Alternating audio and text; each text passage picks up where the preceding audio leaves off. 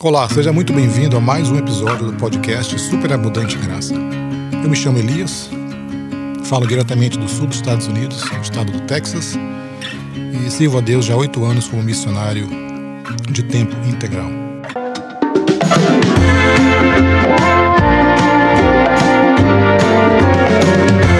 No episódio de hoje quero falar sobre o tema Vencendo Gigantes, baseado na declaração do, do jovem Davi, no capítulo 17 de 1 Samuel, no verso 37, assim diz a palavra do Senhor. Disse mais Davi: O Senhor me livrou da mão do leão e da mão do urso, e ele me livrará da mão desse filisteu. Então disse Saul a Davi: Vai-te embora, e o Senhor seja contigo. Bom, muito do que eu vou compartilhar é, está baseado na minha própria experiência, na minha relação com Deus desde que eu recebi o diagnóstico de um câncer no cólon. Agora, muito mais do que falar sobre o meu problema, meu intuito maior é falar das grandezas do Senhor, das maravilhas que eu tenho experimentado com Ele nessa, nessa jornada, né? Eu quero compartilhar com você das revelações que eu tenho recebido da palavra do Senhor. E eu espero de coração que mais uma vez o que você ouvir nesse podcast seja relevante ao seu coração. Bom, o texto, como já falei anteriormente, está baseado em 1 Samuel, capítulo 17. Eu queria contextualizar, para você ter uma exata noção é, de porquê, o porquê Davi, em que contexto Davi é, fez esta declaração. Bom, estamos aqui em um momento muito desafiador, talvez, talvez um dos momentos mais desafiadores da história do povo de Israel. E eu digo isso porque está relatado, né? Muitas coisas aconteceram, mas esse episódio está detalhado no capítulo 17. Então eu acho que esse momento faz parte de muitos momentos da igreja, do povo de Deus, mas esse sem dúvida para mim é, é, um dos mais desafiadores. Então estamos aqui com três personagens é, que se destacam nesse, nesse episódio. Temos Davi, um jovem pastor, o caçula de oito irmãos, todos filhos de Jessé. Temos também Saul, grande rei que estava numa peleja contra o gigante Golias. Dizem os historiadores que Golias tinha aproximadamente 2,80 metros a 3 metros de altura. Você pode fazer uma pesquisa, vai encontrar essa variação, mas muito mais, muito maior que a média, né? Bom, temos a figura de Davi, temos a figura de, uh, do rei Saul, e do outro lado, afrontando o exército de Israel, temos a figura de Golias, que deixou o povo de Deus apavorado. Vale ressaltar, antes de mais nada, que todos eram todos eram homens treinados para a batalha. Eu falo agora do povo de Israel, eram homens que estavam ali preparados para isso, né? Os irmãos mais velhos de Davi tinham já alguma experiência e fisicamente eram bem melhores, bem mais preparados do que um garoto. E, como já disse, Davi está ali no meio da situação de guerra, de conflito. Do outro lado, temos Golias, com uma vasta experiência de confrontos e guerras, armado, como, como dizemos, até os dentes. A sua armadura era tão pesada, chegava a pesar 60 quilos, só a armadura de Golias.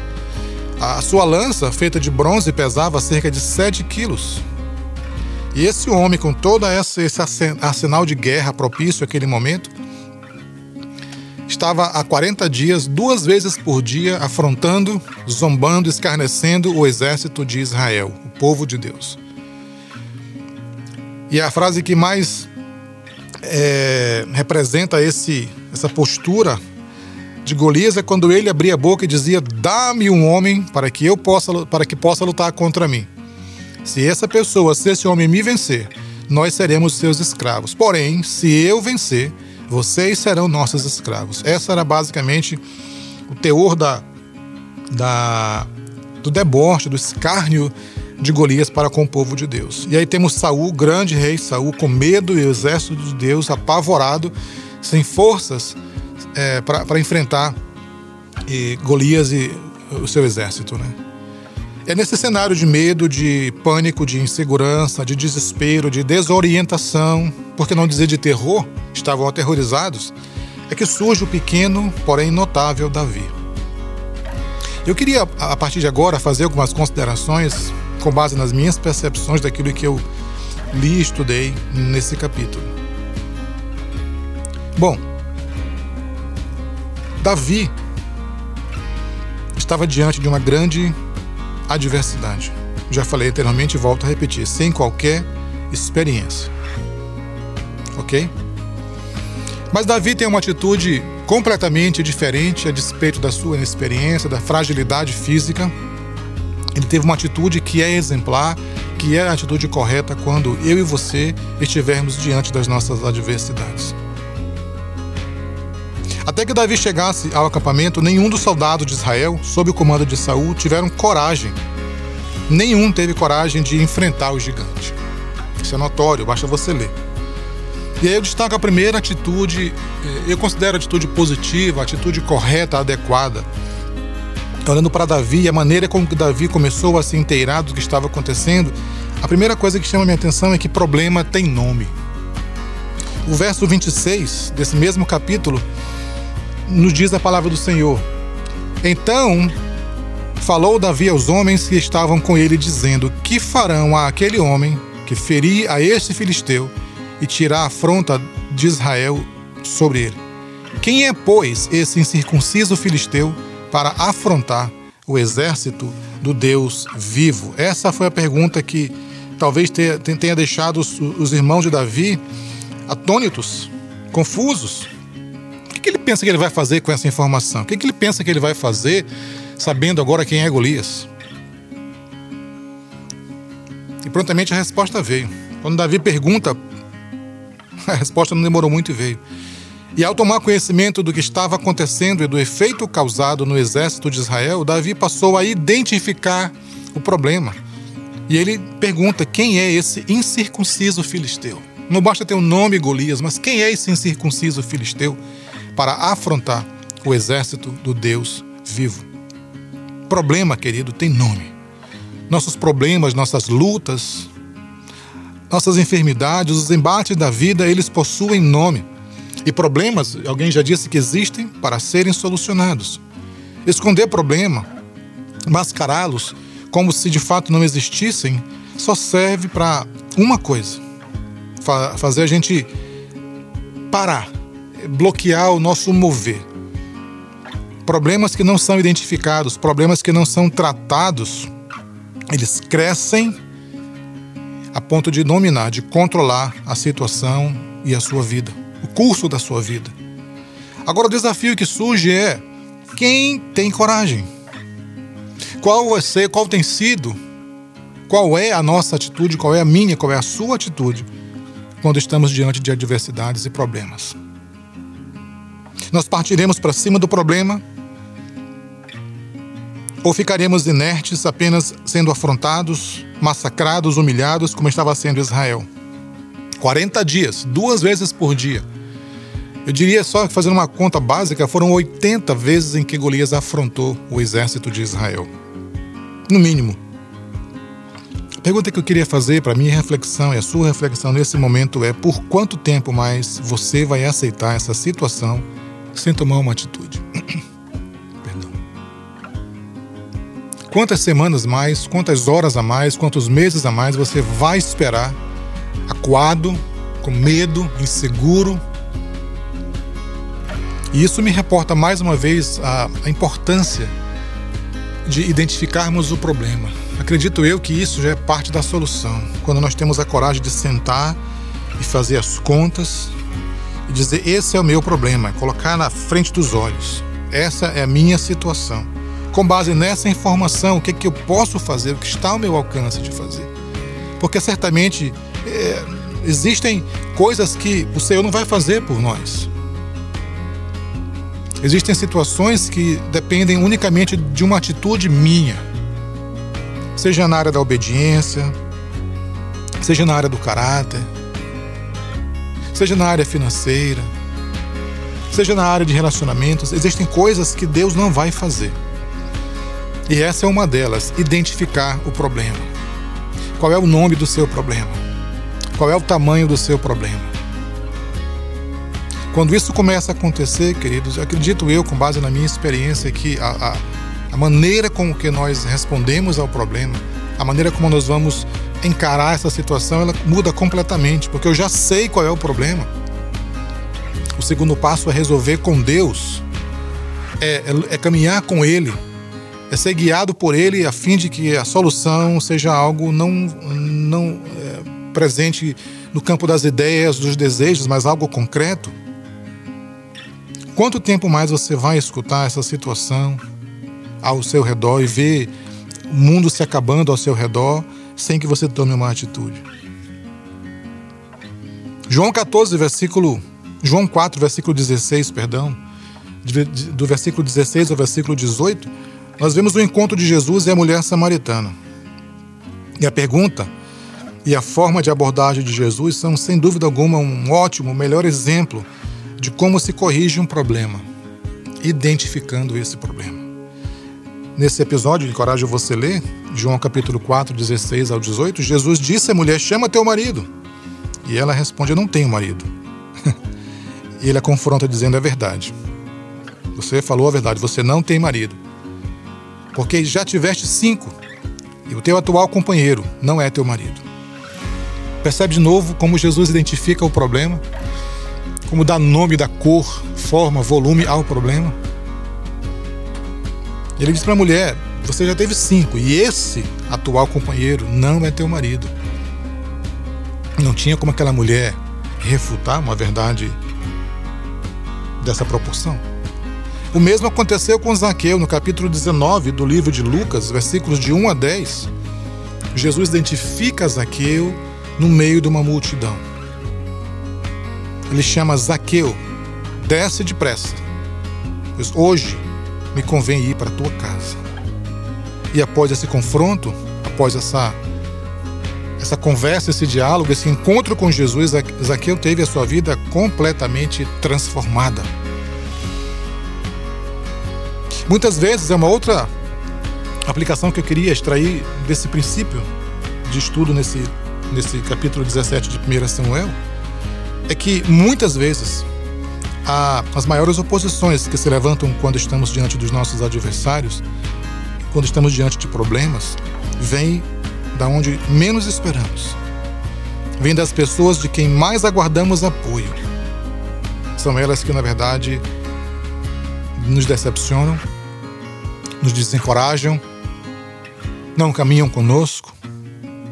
Note que no verso 28 do mesmo capítulo, capítulo 17, no verso 28, diz: E ouvindo Eliabe, seu irmão mais velho, falar àqueles homens, acendeu-se a ira de Eliabe contra Davi. E, e disse Eliabe: Por que desceste aqui? E a quem deixaste aquelas poucas ovelhas no deserto?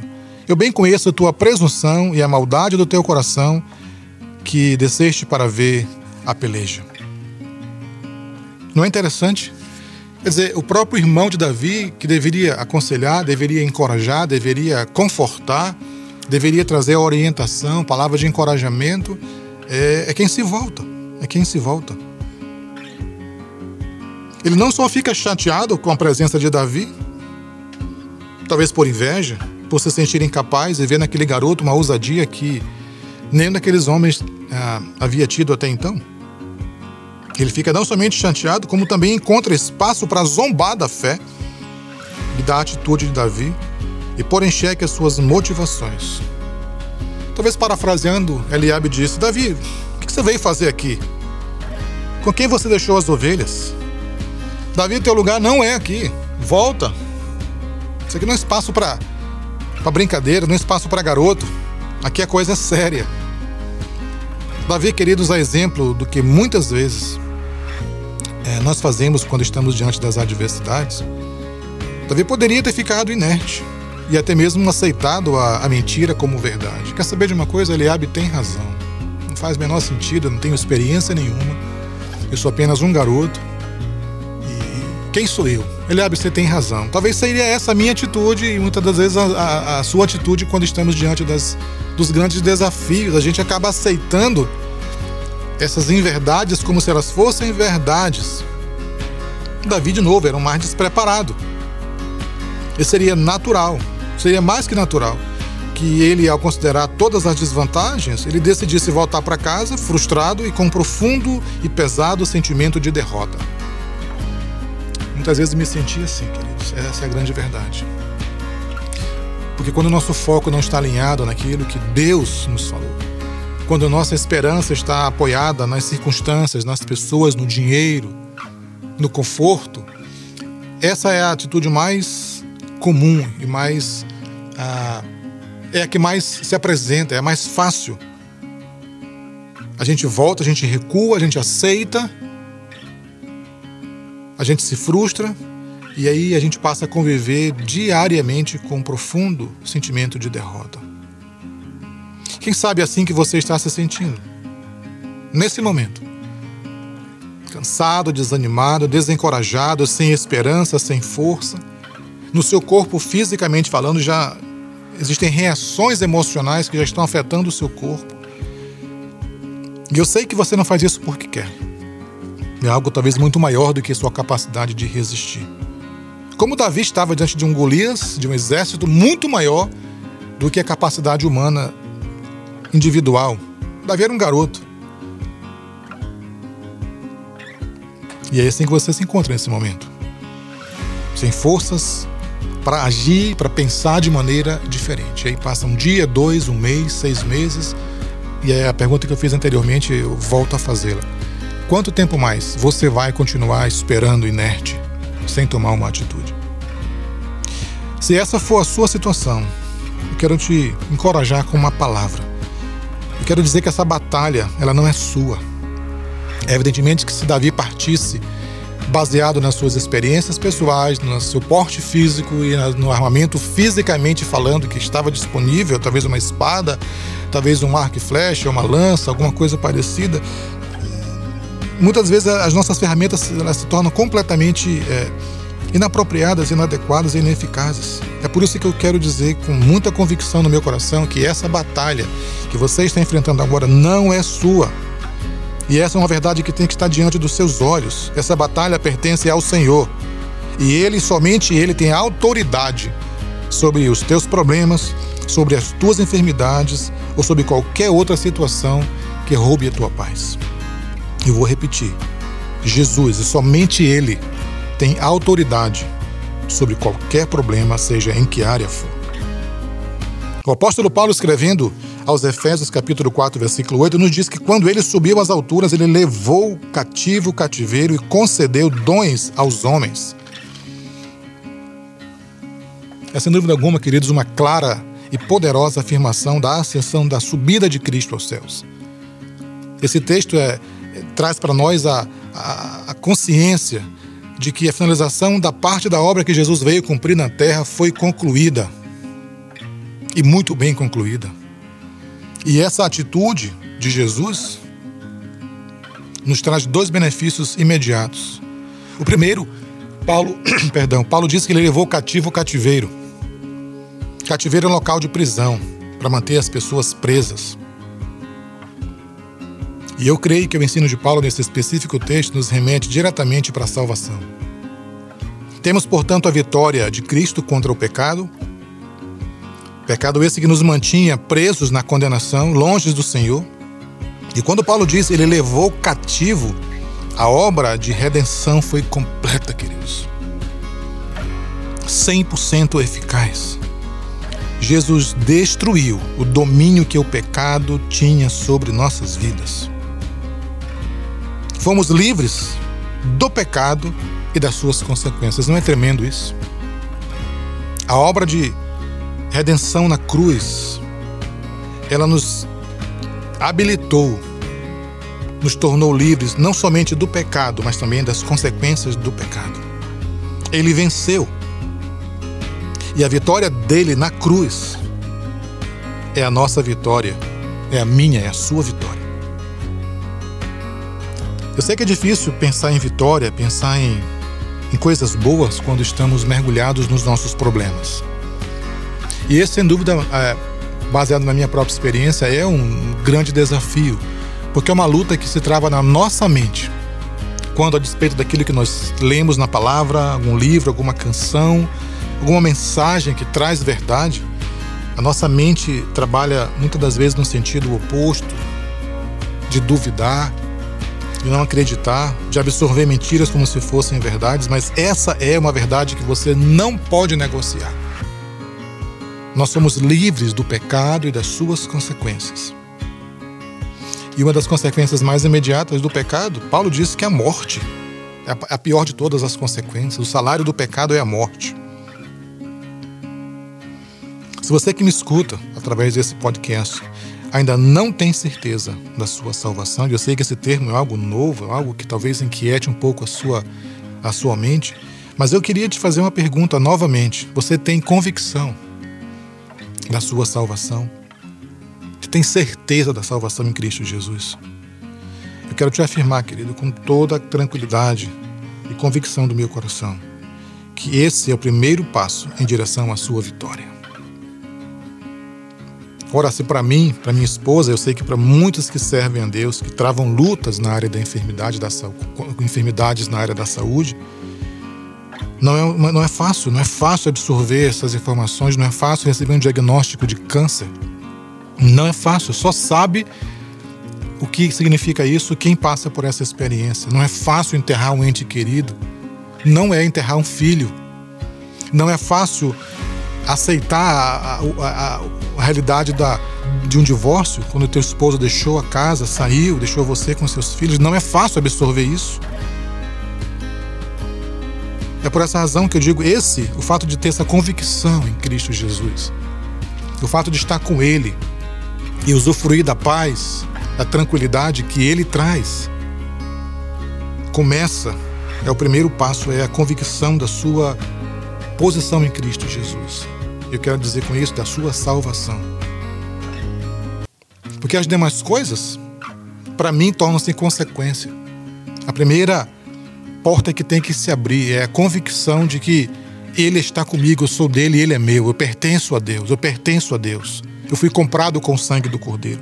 Ora, eu diria há pouco, não é fácil lidar com diagnósticos, com situações que deixam você completamente destruído, mas ainda assim é melhor passar pela prova, passar pela luta, passar pelo deserto com o Senhor. Eu imagino quantas pessoas agora, nesse momento, você conhece talvez alguém, quem sabe seja você mesmo, né?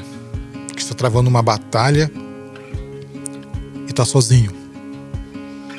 Imagina o tamanho do desespero que deve tomar conta do coração daqueles que não têm Deus, daqueles que não têm paz de espírito. A salvação, a comunhão com Deus, a dependência do Senhor, a vida com Deus na pessoa de Cristo Jesus é maior e mais importante de todas as decisões da sua vida. A convicção da sua salvação, a certeza inabalável de estar com o Senhor por toda a eternidade. Todos nós sabemos que esse tempo de vida aqui na Terra é transitório. E, na verdade, existe toda uma eternidade nos aguardando. Por isso que na Bíblia está escrito Marcos capítulo 8, versículo 36. O que, que adianta o homem ganhar o mundo inteiro e perder a sua alma? Eu diria que, parafraseando, o que, que adianta você resolver esse problema? O que, que adianta você ter tudo que você imaginou em termos materiais? O que, que adianta ter uma bela casa? O que, que adianta os seus filhos estudarem na melhor escola da cidade? O que, que adianta um excelente contra-cheque? Uma conta bancária bem abastecida? O que, é que adianta todas essas conquistas, bens, riquezas, fama, e ficar longe de Deus por toda a eternidade? Que adianta arredar as riquezas desse mundo e perder a salvação? Por isso que eu volto a insistir que a salvação, a sua entrega, a entrega da sua vida a Deus, é a melhor, a mais importante de todas as decisões. E ela abre porta para as demais coisas porque é com Ele, para Ele e por meio dele. Quem somos nós? Quem sou eu? Quem é você? A glória e a honra pertencem somente ao Senhor. Ah, querido, não, por favor, não ignore, não ignore a brevidade da existência humana. O dia de amanhã não pertence a nós. Ninguém sabe o dia e a hora da partida. Por essa razão que a Bíblia nos adverte: prepara-te para te encontrares com o Senhor teu Deus. Amós capítulo 4, versículo 12. Prepara-te. Hoje é o dia da salvação. A salvação é um dia chamado hoje. Se esse é o desejo do seu coração, de entregar a sua vida, você reconhece que não há esperança nem salvação fora dele. E você agora tem consciência, você se arrepende dos seus pecados e deseja hoje, agora, entregar a sua vida ao Senhor, confiando, confessando, acreditando, declarando que Ele é Senhor e Salvador da sua vida. Eu quero que você repita comigo essa oração. Talvez seja difícil para alguns que escutam, pode estar trabalhando ou no trânsito, mas se houver uma possibilidade de fazer isso agora, faça. Se não puder, deixa para fazer quando chegar à noite em casa. Volte esse áudio e pare nesse ponto onde eu vou estar orando com você. E a Bíblia diz em Romanos capítulo 10, no verso 9, se com tua boca confessares a Jesus Cristo como Senhor, e em teu coração creres que Deus o ressuscitou dentre, dentre os mortos, serás salvo. Ore então comigo. Feche seus olhos e repita comigo essas palavras. Senhor Jesus, muito obrigado pelo preço que o Senhor pagou na cruz do Calvário pelos meus pecados. Eu quero declarar com os meus lábios que a partir de hoje o Senhor é Senhor da minha vida. Eu entrego a minha vida a Ti. Pois eu sei que em Tuas mãos eu estou seguro. Dá-me alegria e convicção de que Tu estás comigo. A partir de agora eu faço uma aliança com o Senhor. Eu sou Teu e Tu és meu. Conduz a minha vida da melhor maneira possível, da maneira que o Senhor deseja. Quero te servir. Quero ser usado por ti, por louvor da tua glória. Perdoa os meus pecados. Apaga as minhas transgressões. Lava-me com o sangue de Cristo Jesus. Purifica-me e escreve meu nome no livro da vida. Jesus, a partir de hoje, tu és o meu Senhor e o meu Salvador.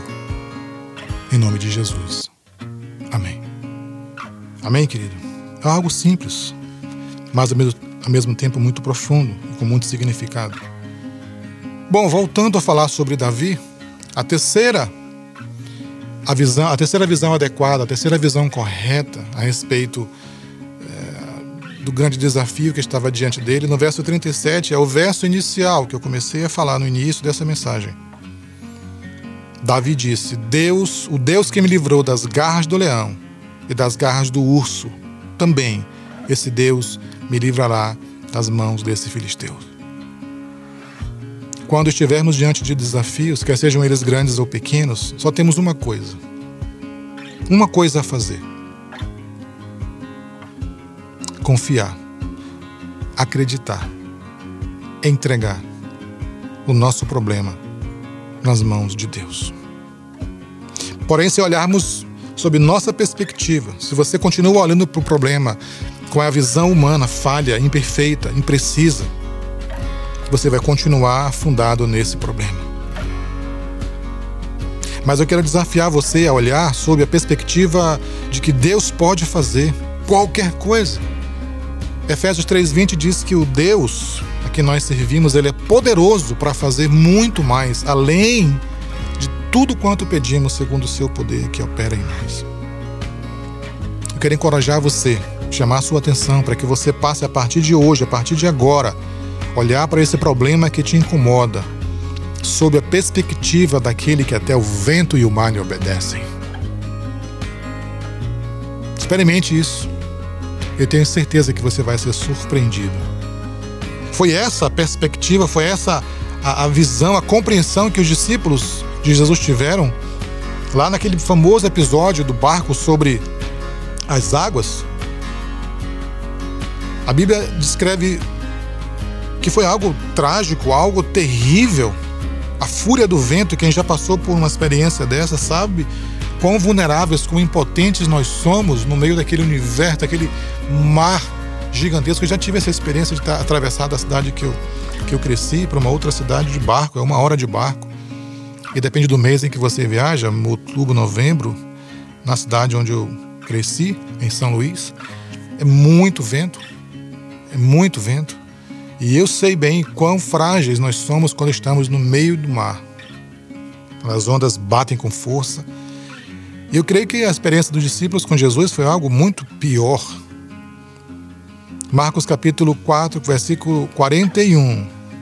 Diz a Bíblia que Jesus dormia enquanto toda a cena, todo o desespero se configurava entre aqueles que estavam no barco. Imagina a situação de desespero, de pavor, de, de desorientação, e nós vamos morrer e esse vento não para. E Jesus, no meio de tudo isso, chama a minha atenção, eu também creio que a sua atenção, porque a Bíblia diz que Jesus dormia tranquilamente. Quando ele levanta, toma ciência do que estava acontecendo, ele apenas dá ordem e tudo volta ao normal.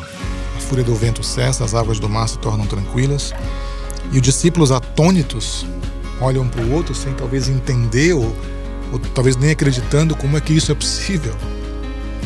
E aí surge a, a famosa frase né, de um deles que diz: Quem é esse que até o vento e o mar lhe obedecem?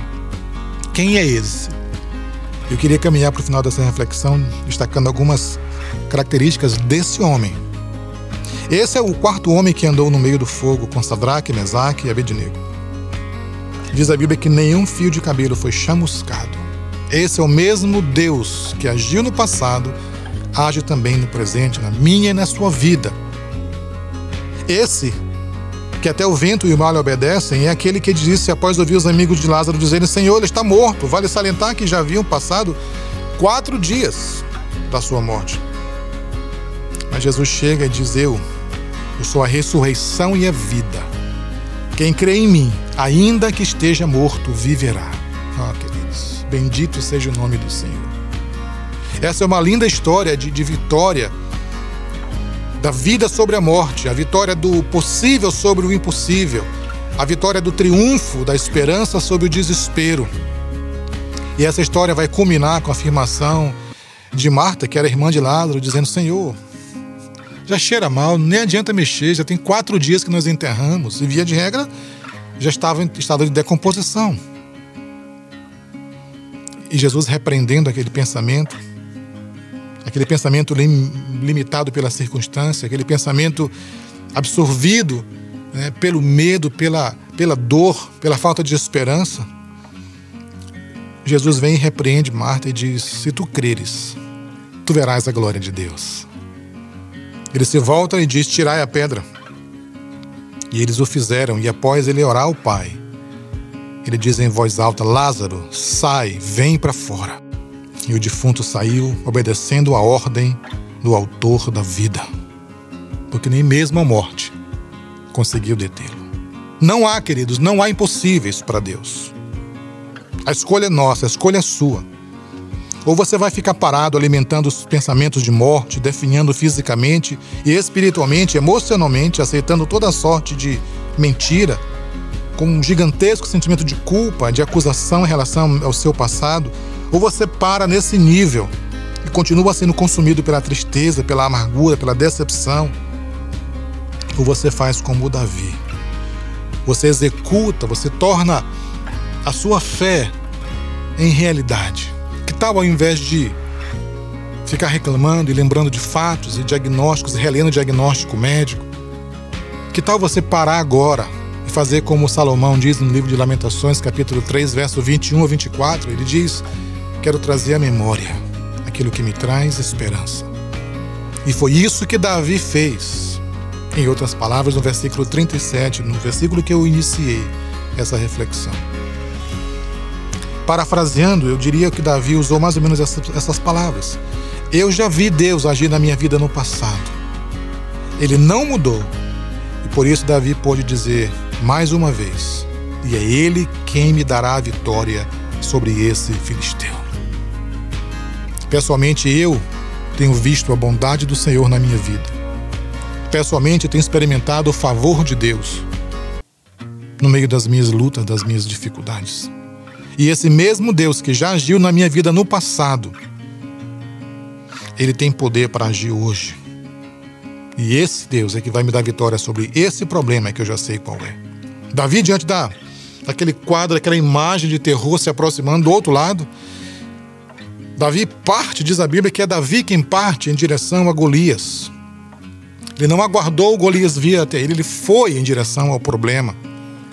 E Davi diz: Tu vens a mim com espadas e com lanças, mas eu vou a ti, eu vou contra ti, em nome do Senhor dos Exércitos. E hoje mesmo ele vai te entregar em minhas mãos. Agir com fé, agir com convicção, agir com ousadia. Não aceite que o inimigo de nossas almas continue sacudindo tua fé, roubando tua alegria, destruindo teus sonhos.